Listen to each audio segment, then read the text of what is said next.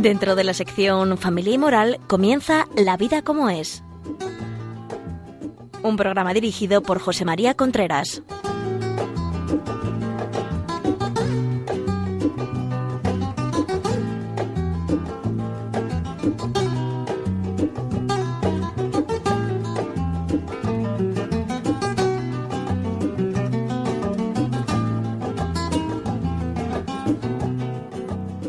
Hola amigos, buenos días. Aquí estamos nuevamente en La Vida como es. Es un especial de Semana Santa de la Vida como es, en el cual vamos a explicar, vamos a hablar, vamos a intentar decir eh, algo sobre la Semana Santa. ¿Cómo explicar la Semana Santa a los hijos? Es un tema importante. Muchas veces los padres quisieran explicar a los hijos todo el sentido de la Semana Santa y, es que no sabemos por qué, por qué, porque bueno, tampoco un padre tiene 25.000 cosas que hacer, no se va a poner a hacer un esquema, hacer un resumen, hacer un... Pero bueno, aquí en la radio sí que tenemos un poquito más de tiempo y podemos y porque es nuestro trabajo y podemos acercarnos a la Semana Santa. Ya saben ustedes que si quieren escribirnos, la vida como es arroba radiomaria.es, radiomaria.es, la vida como es arroba radiomaria.es, si quieren este programa, llamen a Radio María y se lo, y se lo mandamos. Se lo mandamos a su casa. Muy bien, pues vamos a empezar. Está claro que, como decía como decía el chiste, decía, ya desde Adán y Eva sin ir más lejos, ¿verdad? Pues está claro que Adán y Eva no, no aceptaron, no, no desobedecieron a Dios. O sea, el pecado de, de, de, de Adán y Eva fue un pecado de desobediencia, un pecado de soberbia, porque al final casi todos los pecados, todos los pecados son de soberbia y a mí quién me va a decir lo que tengo que hacer, ¿verdad? A mí quién me va a decir lo que tengo que hacer. También hay algunos que no son de soberbia, sino que son de debilidad. Pero, mm, pero en el fondo la debilidad pues esconde una, una cierta soberbia. Pero tuvieron conciencia muy pronto de que habían ofendido a Dios, de que había, se habían apartado de Dios. Y, esa, y ese apartado de Dios pues se manifestó en que perdieron los dones preternaturales que se llama y se vieron pues se vieron pobres se vieron eh, pecadores se vieron desnudos se vieron se vieron como nos vemos nosotros ahora. Así se vieron. No hay tampoco que que dramatizar tanto. Entonces como fueron conscientes más de lo que somos ahora de que lo que había pasado que habían ofendido a Dios porque eso es así el hombre, el ser humano, y que además eso era un, pecado que, que, había cometido para toda la eternidad. Un poco misterioso eso, pero es así, es igual que, no sé, pues si uno es, si uno es algo, por ejemplo, un marqués, un marqués hereda, sus hijos, su descendencia heredan el marquesado, ¿verdad? Pues eso, para que se entienda, ¿verdad? Pues cometieron, cometieron un pecado en el cual eh, en ese momento representaban a la humanidad y entonces ya la humanidad de alguna forma, de alguna forma no, absolutamente heredamos ese pecado original. Entonces desde ese momento fueron conscientes de que tenían que reparar esa ofensa a Dios, o sea, eh, yo creo que se engañaban menos que nosotros, eh, se engañaban bastante menos que nosotros, aunque se engañaron con el pecado, claro, y, reconocieron que tenían que de alguna forma recuperar la amistad con Dios y, mm, bueno, desagraviar a Dios de esa ofensa, por decirlo así, eh, ponerse otra vez a bien con Dios. Pero claro, muchas veces la, la, la ofensa no, no es en función del que las hace, sino en función del que las recibe. No es lo mismo tener una falta de educación con, con, no sé, con un vecino que tener una falta de educación con una personalidad, ¿no? Y no digamos, pues, tener una ofensa a un vecino, tener una ofensa a una personalidad, pues ya hay que hacer otras cosas para, eh, para repararla. Lo que el hombre hizo fue tener, ofender a Dios. Y entonces, bueno, pues el hombre se puso a, digamos, a intentar reparar y, empezó pues ya desde sus hijos, desde, Caín y Abel, ¿no? Empezaron a, ofrecerle a Dios sacrificios, sacrificios de reparación. Abel le ofrecía el mejor cordero, parece que Caín no, no estaba tanto por la labor de ofrecer lo mejor. Entonces, durante toda la, eh, nuestros antepasados, pues iban ofreciendo sacrificios a Dios que, que no terminaban de reparar la, la, la, ofensa, porque, como hemos dicho, la, la ofensa es en función de quien la recibe. Entonces, claro, si tú ofendes a un ser infinito, no puede reparar esa ofensa con, con sacrificios finitos, por decirlo así, ¿verdad? Porque los sacrificios finitos, pues, no pueden llegar a ser infinitos. Y entonces, en un momento dado de la historia, el que él consideró mejor, porque hay mucha gente ahora que te dice, no, es que eh, si Jesucristo hubiera nacido ahora, pues hubiera dicho y se inventa un rollo. Jesucristo nació cuando tenía que nacer, porque para eso era Dios, y dijo lo que tenía que decir, y Jesucristo lo dijo para toda la gente que iba a vivir hasta el fin del mundo. Y entonces lo que hizo Dios, que esto es que es, es un misterio y es una maravilla, porque Dios lo hace todo a lo grande, lo que hizo Dios fue que, que, que la segunda persona de la Santísima Trinidad, Jesucristo, porque eh, eh, la Santísima Trinidad son tres personas, el Padre, el Hijo y el Espíritu Santo. Y es el misterio de la Santísima Trinidad. Entonces, pero bueno, para entendernos un poco, podemos decir que que eh, eh, son tres personas y un solo Dios. Entonces el Padre, el conocimiento del Padre que tiene de sí mismo, o sea, tú tienes un conocimiento de ti mismo, porque si no tuvieras un conocimiento de ti mismo, pues es que no, no sabrías quién eres. Tú tienes un conocimiento de ti mismo. Pues el conocimiento del Padre que el Padre tiene de sí mismo, eso es una persona, que es Jesucristo. fíjate, ¿eh? y el amor que el Padre y el, y el Hijo, que es el Hijo, conocimiento del Padre tiene de sí mismo, eso es una persona que es el Hijo. Y el conocimiento que el Padre y el Hijo se tienen es otra persona, que es el Espíritu Santo. Por eso hay canciones y hay, que dice Espíritu Santo es amor, porque es el amor que tiene, pero ese amor es una persona. Por tanto, tenemos al Padre, al Hijo y al Espíritu Santo, que son las tres personas de. Ya digo que esto es un misterio, pero bueno, ahí vamos entendiéndolo. Y entre estas tres personas hay relaciones. O sea que Dios es un Dios vivo.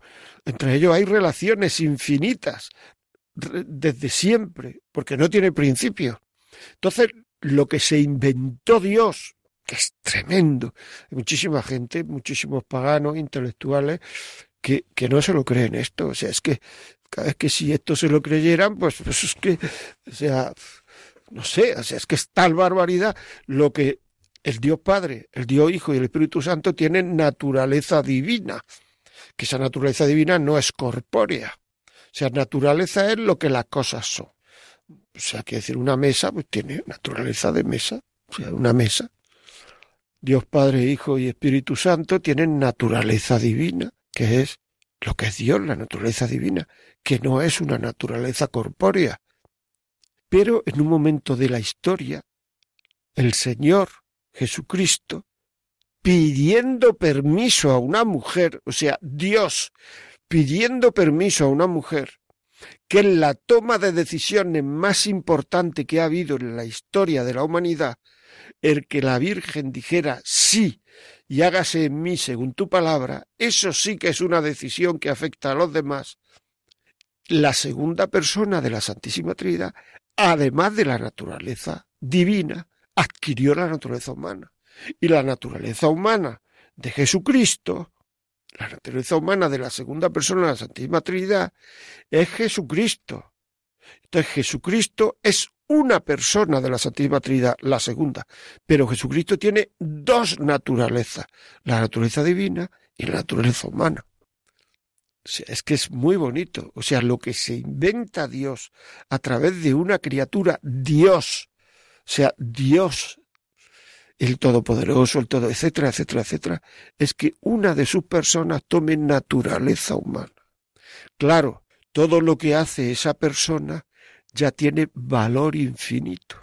Por tanto, Jesucristo no nos redimió con la cruz, nos redimió con el amor. Y entonces Jesucristo, lo que hace Jesucristo es redentor desde el momento en que vive, desde el momento no hace falta llegar a la cruz. Todos sus actos son redentores, todos sus actos tiene amor infinito. Por tanto, ese amor infinito en reparación de, eh, del daño que se le hace a una persona infinita, por decirlo así, y como era hombre en reparación de los hombres por el daño que se le hace a una persona infinita, sí repara nuestro pecado. Eso es lo que es la redención. Es decir, Dios se hace como nosotros, adquiere la naturaleza humana y Jesucristo no es infinito. Jesucristo tiene un principio y no tiene un fin. Lo que es infinito es la naturaleza divina de Dios, pero de la segunda persona, o sea, de Dios, pero Jesucristo sí nace en un momento dado y tiene, o sea, la segunda persona de la Trinidad que solo tenía naturaleza divina, a partir de ese momento tiene también naturaleza humana.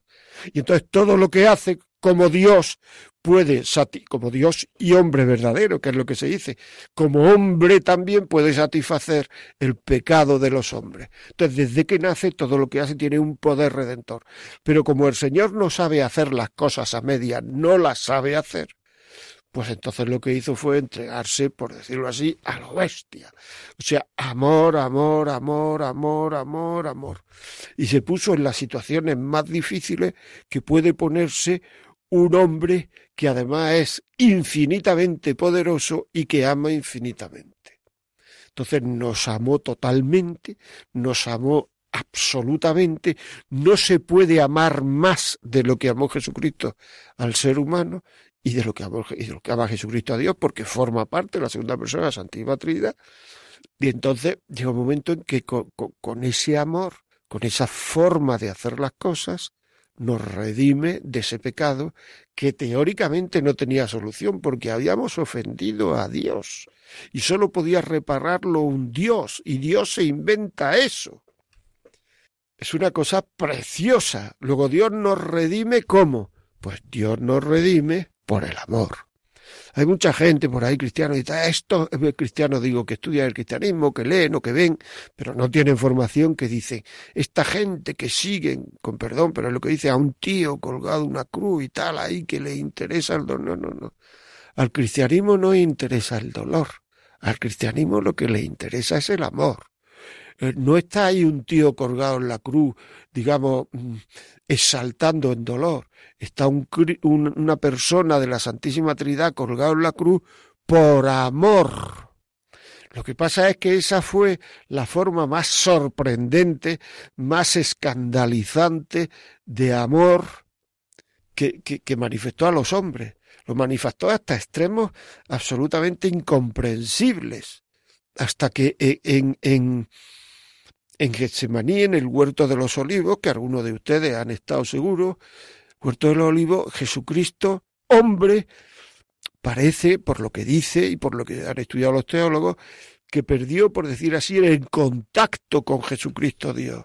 Entonces solo se vio como hombre absolutamente machacado por todos los pecados que iban y que habían cometido los hombres en la historia de la humanidad.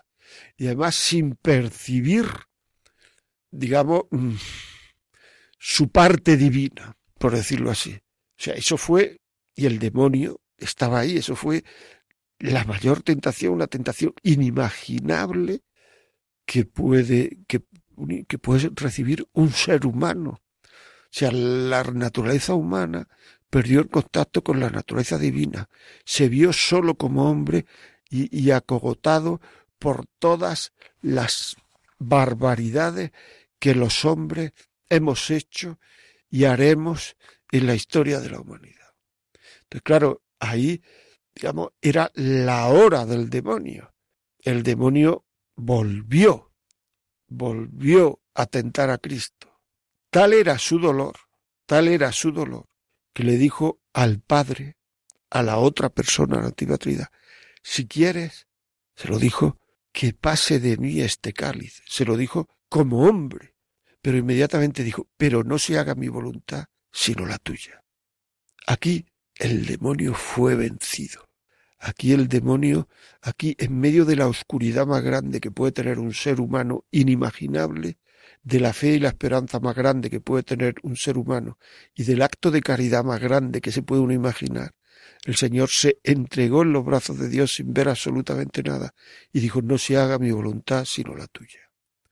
El dolor era tan grande que tuvo que bajar un ángel a consolarlo, porque como hombre es que no aguantaba, no podía. Era un dolor tremendo. Como era Dios, podía ser el dolor todo lo grande que él quisiera, pero era un dolor infinito. Y a partir de ahí, el demonio fue vencido. Y entonces se dedicó a entregarse a Dios, igual que esa oración fue una oración de amor infinito, se entregó a Dios mediante el dolor, que es la oración del cuerpo, porque muchos de los pecados que cometemos los hombres los cometemos con el cuerpo, no solamente con la mente o con el cuerpo. Entonces, eh, la oración a Dios tiene dos manifestaciones. La oración de, de, de, hablar con Dios, de pedir, de reparar, de dar gracias, de desagraviar, de contemplar, y la oración del cuerpo, que son las pequeñas oraciones que uno se puede buscar a lo largo de su vida. Vamos a esperar un momento y vamos a, a dar una breve pausa.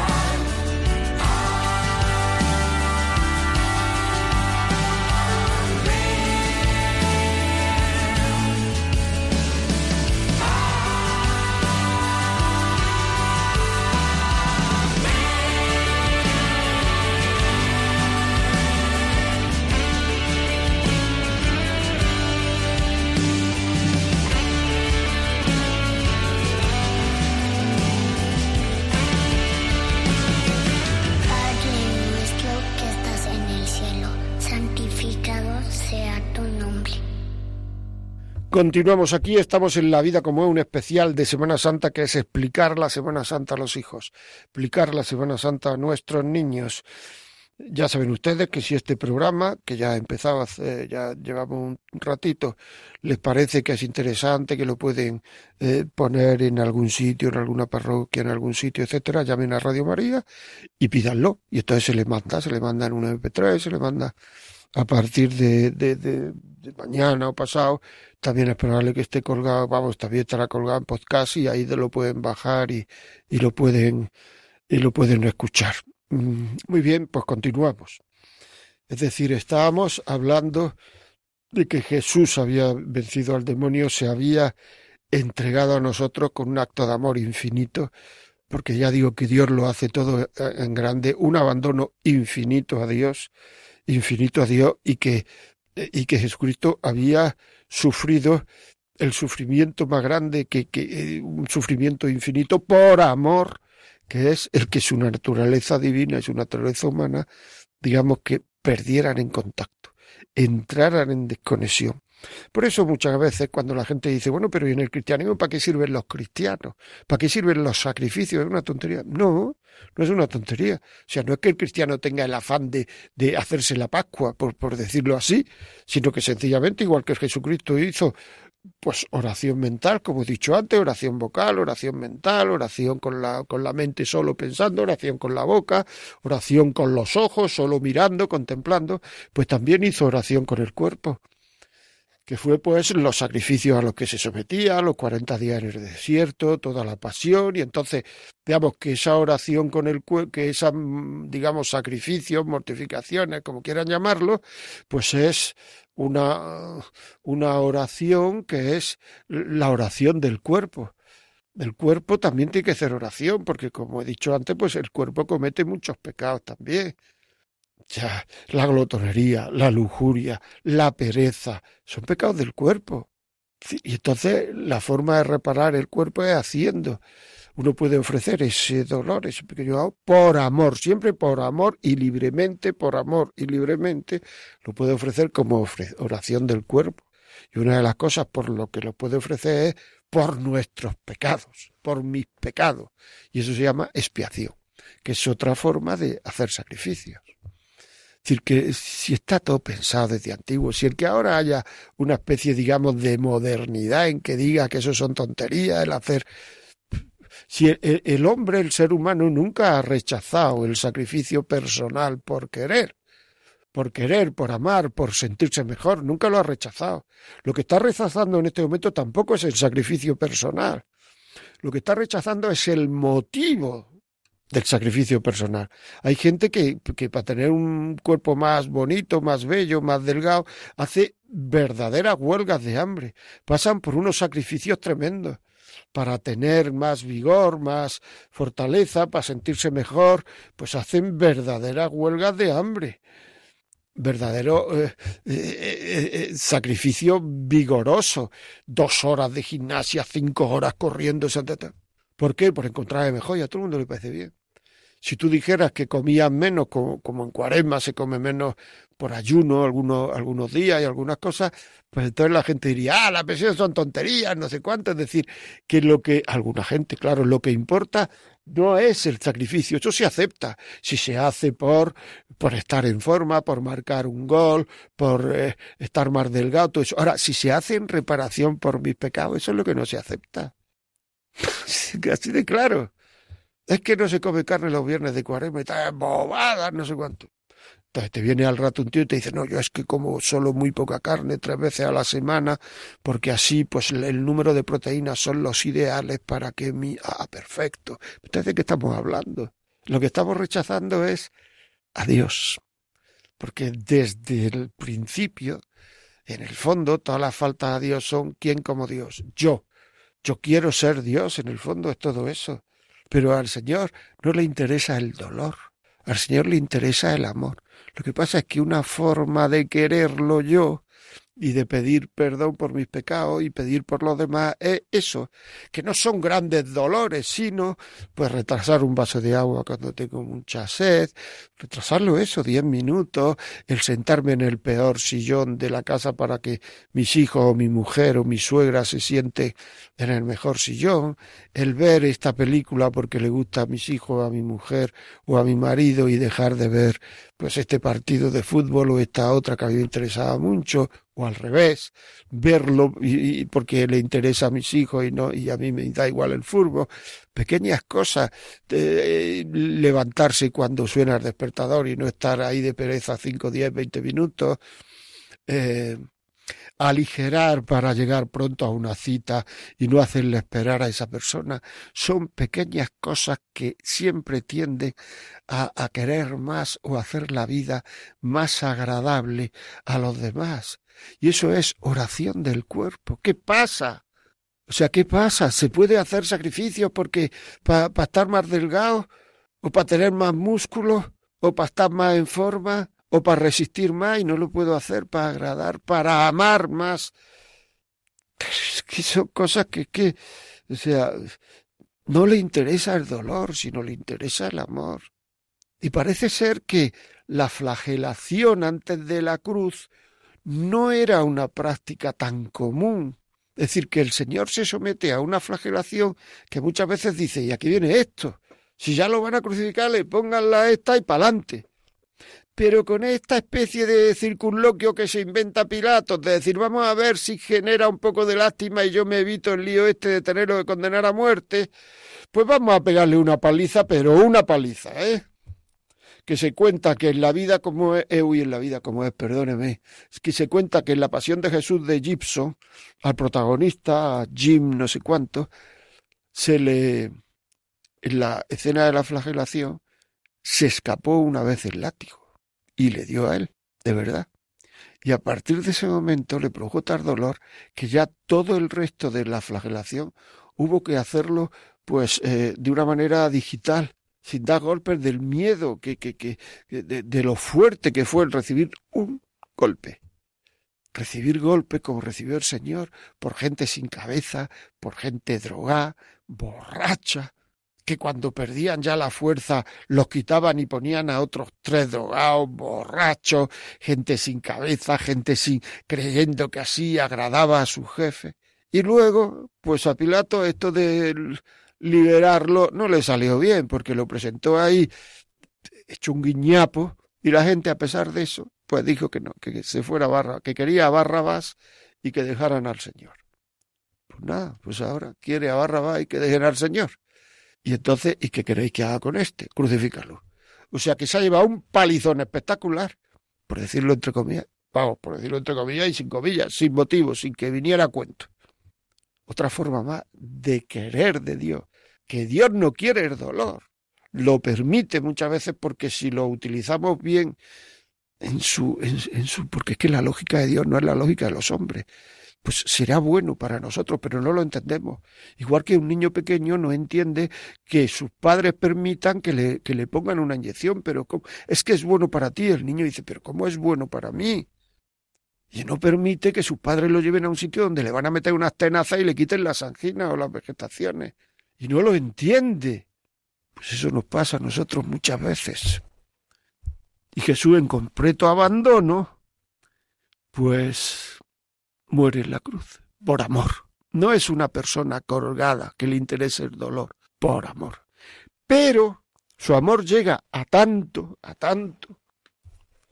Si esto lo entendiéramos bien, de verdad que el ser humano es limitado. La lógica de Dios no es la lógica de los hombres. Nosotros entendemos lo que entendemos. O sea, Dios es tan humilde, por decirlo así, que todo lo que hizo por nosotros no lo vamos a entender nunca. Nosotros hacemos algo por otra persona y tenemos la tentación real, normal, porque somos humanos, de que, de, que el otro se entere lo que hemos hecho con él, porque parece que si no se entera, pero en cambio Dios no.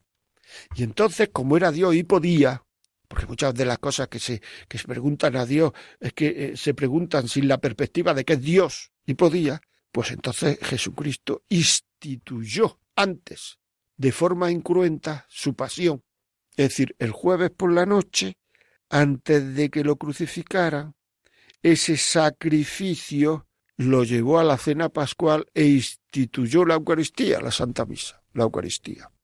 Es decir, la repetición incruenta del sacrificio del Carvario, para que ese sacrificio se le esté ofreciendo a Dios, Él, hombre, Dios y hombre verdadero, Él, como hombre perfecto, le esté, Dios, hombre y Dios, le esté ofreciendo a Dios continuadamente el sacrificio de la cruz. Hay gente que dice, es que eso es muy fácil, porque como ya, claro, como es incruento, pues ya no tiene mérito. Pero si es que he dicho catorce veces que lo que interesa no es el dolor, es el amor.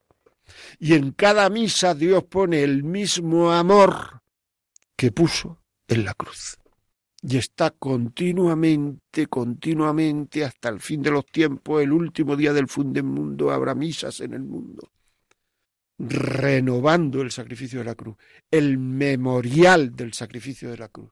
No dice la memoria en la misa después de la consagración. Renovamos el memorial, que el memorial quiere decir lo que estamos haciendo aquí ahora es exactamente lo mismo que pasó en la cruz. Lo único que cambia son mm, pues la sagrada forma de hoy es distinta de la de mañana, el vino de hoy es distinto de mañana, pero lo que está ocurriendo allí esencia es el mismo, no estamos imitando lo que se hizo en la cruz, sino es el mismo sacrificio de la cruz.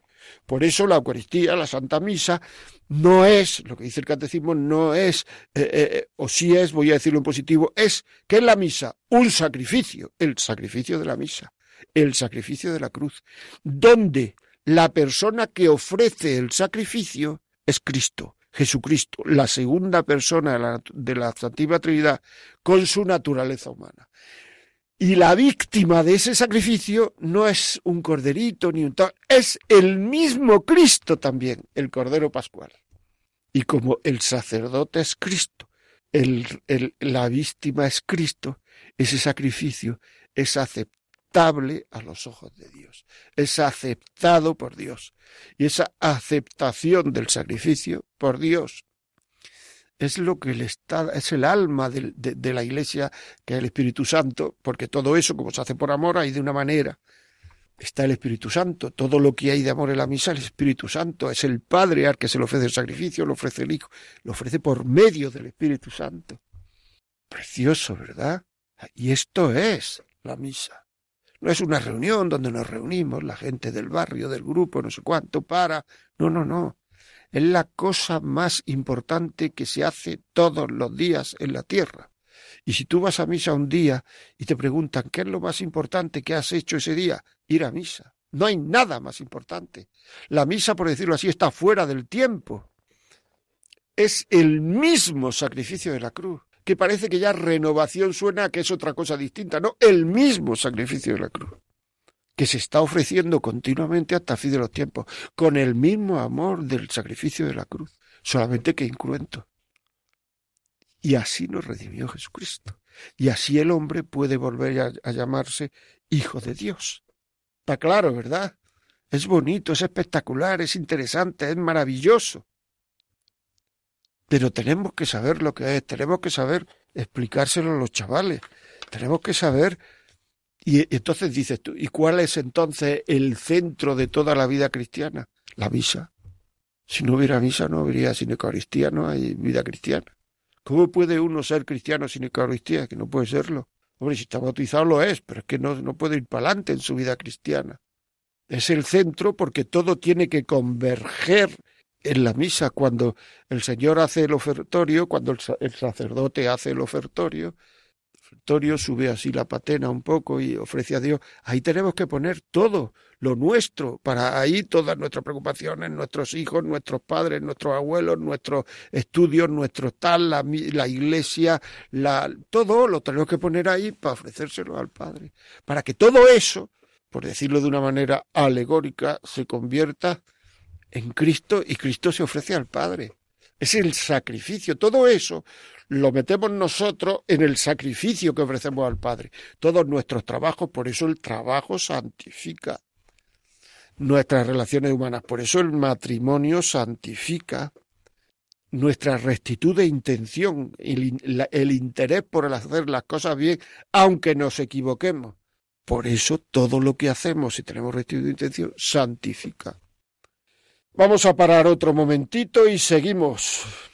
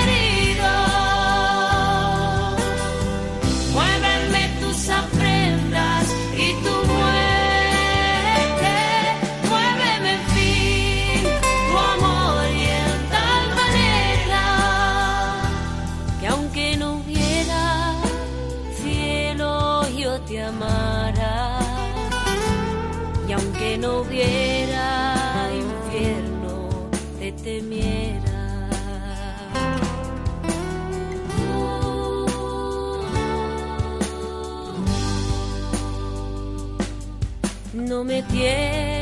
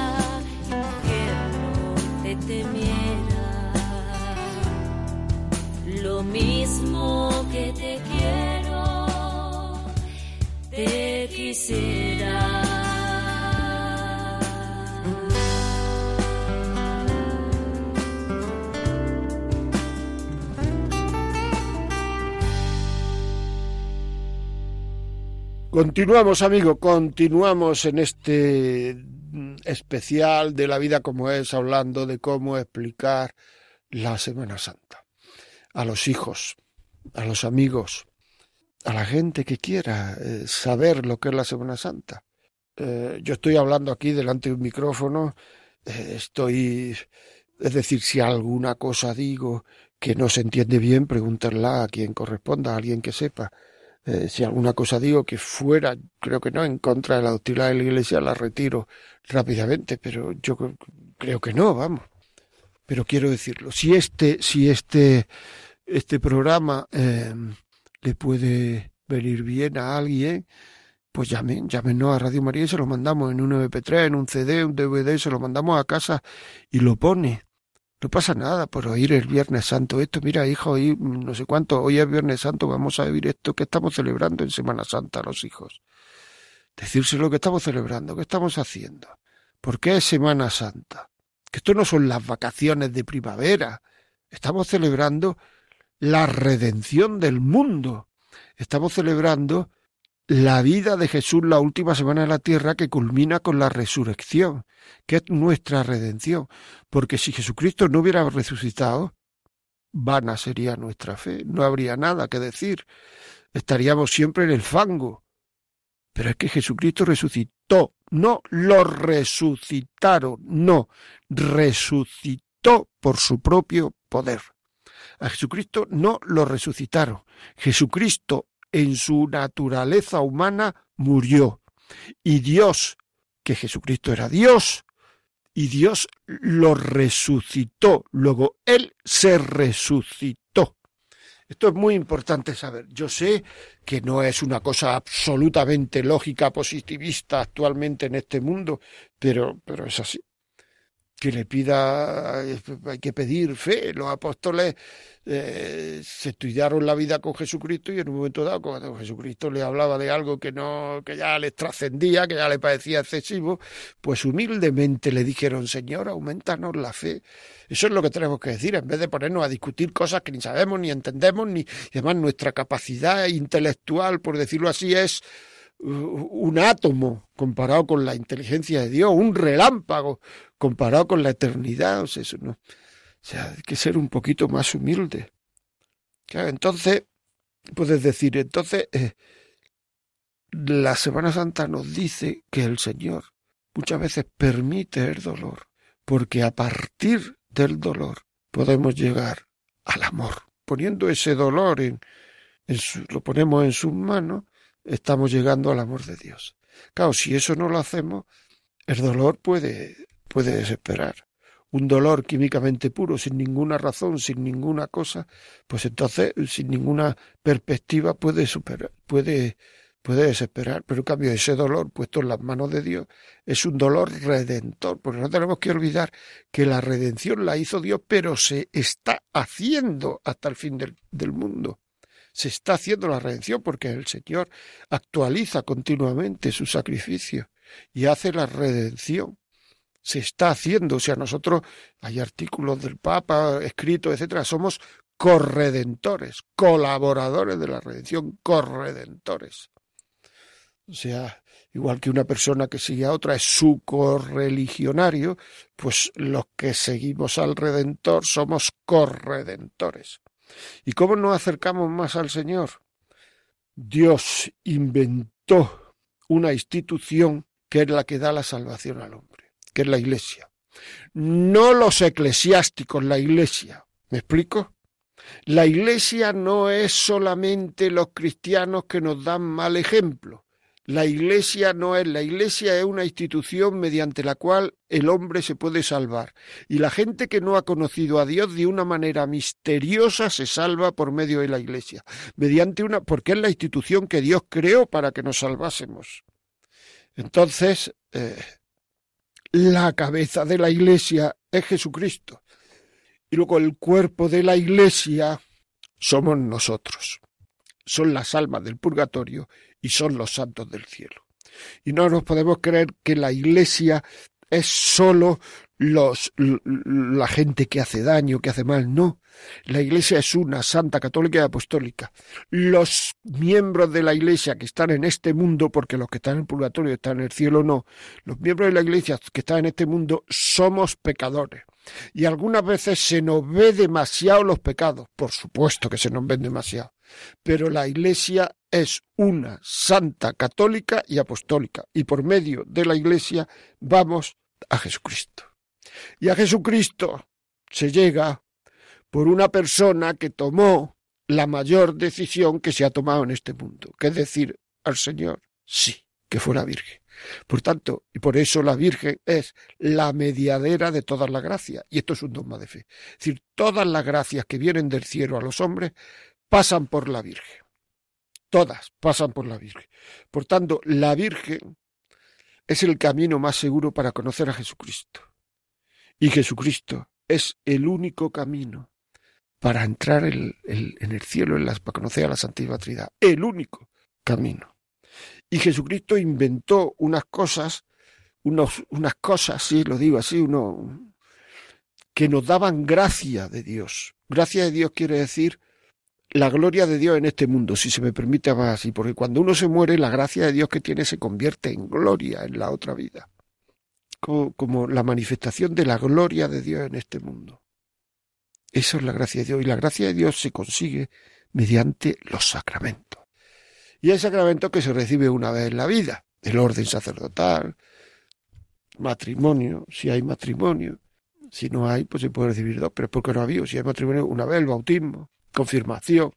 Pero hay otros que el Señor ha hecho para que continuadamente podamos recibir la gracia de Dios, que son la, eh, la confesión y la Eucaristía. Por tanto, todos nuestros actos tienen valor si estamos conectados con Dios. Confesión, o sea, si estamos en gracia de Dios. Si no tenemos cobertura con Dios, no pueden ser, nuestros actos no pueden ser, digamos, ofrecidos a Dios en reparación por nuestros pecados. No hay vida con el Señor, no hay conexión con el Señor. Por tanto, el confesarse es importantísimo. Confesarse como Dios dijo, todo lo que le perdonáis a los hombres. Y como la Iglesia dice, cuando actúa como infaliblemente, es decir, confesión auricular y secreta de los pecados. ¿Qué dificultades para confesar y tal? Pues sí, todas las tenemos. Vas a una iglesia y no hay cura, te tienes que meter en la sacristía. ¿Puede alguien confesarme? Pues sí, sale un cura. Y entonces algunas veces, pues hay que preguntarle, pues, o, se puede preguntar, ¿cuándo está usted ahí? Porque es que, claro, si cada vez voy a confesarme tengo que entrar ahí, me da mucha vergüenza entrar ahí, me da mucho corte, me da mucha cosa, o sea, y si no, puedo ir a otro sitio, o sea, si uno se pone malo y va a un médico y no está, se va rápidamente a otro, pues ya está igual. Es decir, hay que moverse un poco, no hay que echar la culpa al cura, porque no está. Si, si, tú eres el que quieres confesarte, es que tenemos que tener una mentalidad, o sea, ya no tengo culpa, porque como el cura no está, no, no, pero si aquí no se trata de, se trata de amar a Dios. Por tanto, si te trata de ponerse uno bueno, si no está aquí el médico, voy a otro sitio y busco. Pues y, y, voy otro día y voy mañana hasta que, hasta que me pueda alguien que me pueda curar. Pues si no está aquí, pues, pues voy a otro y voy a otro y voy a otro y no empieza uno a decir, yo ya he puesto de mi parte, sí, pero es que si, un, si una persona con la salud de su cuerpo hace eso, va al médico y no está y dice, yo ya he puesto de mi parte, se muere es que tenemos que ser más maduros. Hay que haber una madurez personal y una madurez como cristiano. Y cuando uno está en disposición de, de, de, de, comulgar porque no tiene falta, porque se ha confesado, entonces mediante la comunión. Mediante la comunión, comulgar. Y así uno se beneficia de esa redención de Cristo, de todo eso que pasó, de esa Semana Santa que vamos a vivir, que estamos viviendo, de esa que para mucha gente eso será inútil, porque van a rechazar a Dios. Dios quiere que todos los hombres se salven y lleguen al conocimiento de la verdad. Quien tenemos que querer somos los hombres, porque una persona que le diga no al Señor, no quiero saber nada contigo, no quiero, y se lo diga conscientemente, el Señor no lo fuerza. Igual que un hijo que te dice a ti, no, cuántas madres, cuántas abuelas nos llaman diciendo no tengo relación con mi hijo, no tengo relación. ¿Por qué? Porque él no quiere tener relación conmigo. Y si él no quiere tener relación conmigo es que yo no puedo hacer nada. Pues igual hace el Señor. Si tú no quieres tener relación con él, él, el Señor no puede hacer nada porque te ha hecho libre y no puede ir contra sus actos. Y por, te ha hecho libre porque si aceptas la vida con él, te va a hacer Dios, porque San Juan de la Cruz decía que realmente la gente que va al cielo, lo que son en el fondo son Dios por participación, participan de la gloria de Dios. Entonces la gente algunas veces piensa que el cielo es aburrido, pero si ya allí no hay tiempo, si el aburrimiento es una consecuencia del tiempo, si el cielo será absoluto mm, emociones, absolutas alegrías, infinitos amores de una manera continuada, continuada, continuada, que no aburre, que no, que no harta, que no cansa, que no dice bueno otra cosa, que no, sino siempre estando, o sea, San Pablo, que parece que el Señor lo subió, vamos, parece no, lo subió al cielo, dice, ni ojo vio, ni oído yo, ni pasó por la cabeza, no pasó por la cabeza de hombre alguno. Es decir, ¿cuántos miles de millones de personas han pasado por el mundo? Pues no ha pasado por la cabeza de hombre alguno lo que Dios tiene preparado a los que le aman. ¿Habéis visto? No dice lo que Dios tiene preparado a los que sufren, lo que Dios tiene preparado a los que se cuelgan por él, lo que Dios tiene preparado a los que trabajan, lo que Dios... No, a los que le ama. Porque todo eso, el trabajo, el sufrimiento, el matrimonio, el dolor, etcétera, todo eso se puede convertir en amor. Bueno amigos, pues ha terminado una vez más La Vida como este programa especial dedicado a la Semana Santa de la Vida como es. Ya saben ustedes que si esto le sirve a alguien, le puede servir a alguien, llamen ustedes a Radio María, Radio María llaman y, y y se lo y le mandamos el, programa y lo pueden escuchar en su casa. También estará en la vida como es arroba radiomaria.es. Escriben y le podemos y le, y le mandaremos a su casa el programa. Y ya sin más, hasta una próxima conexión. Pues muchas gracias y nos vemos pronto. Ya saben, miércoles a las 11 el programa regular.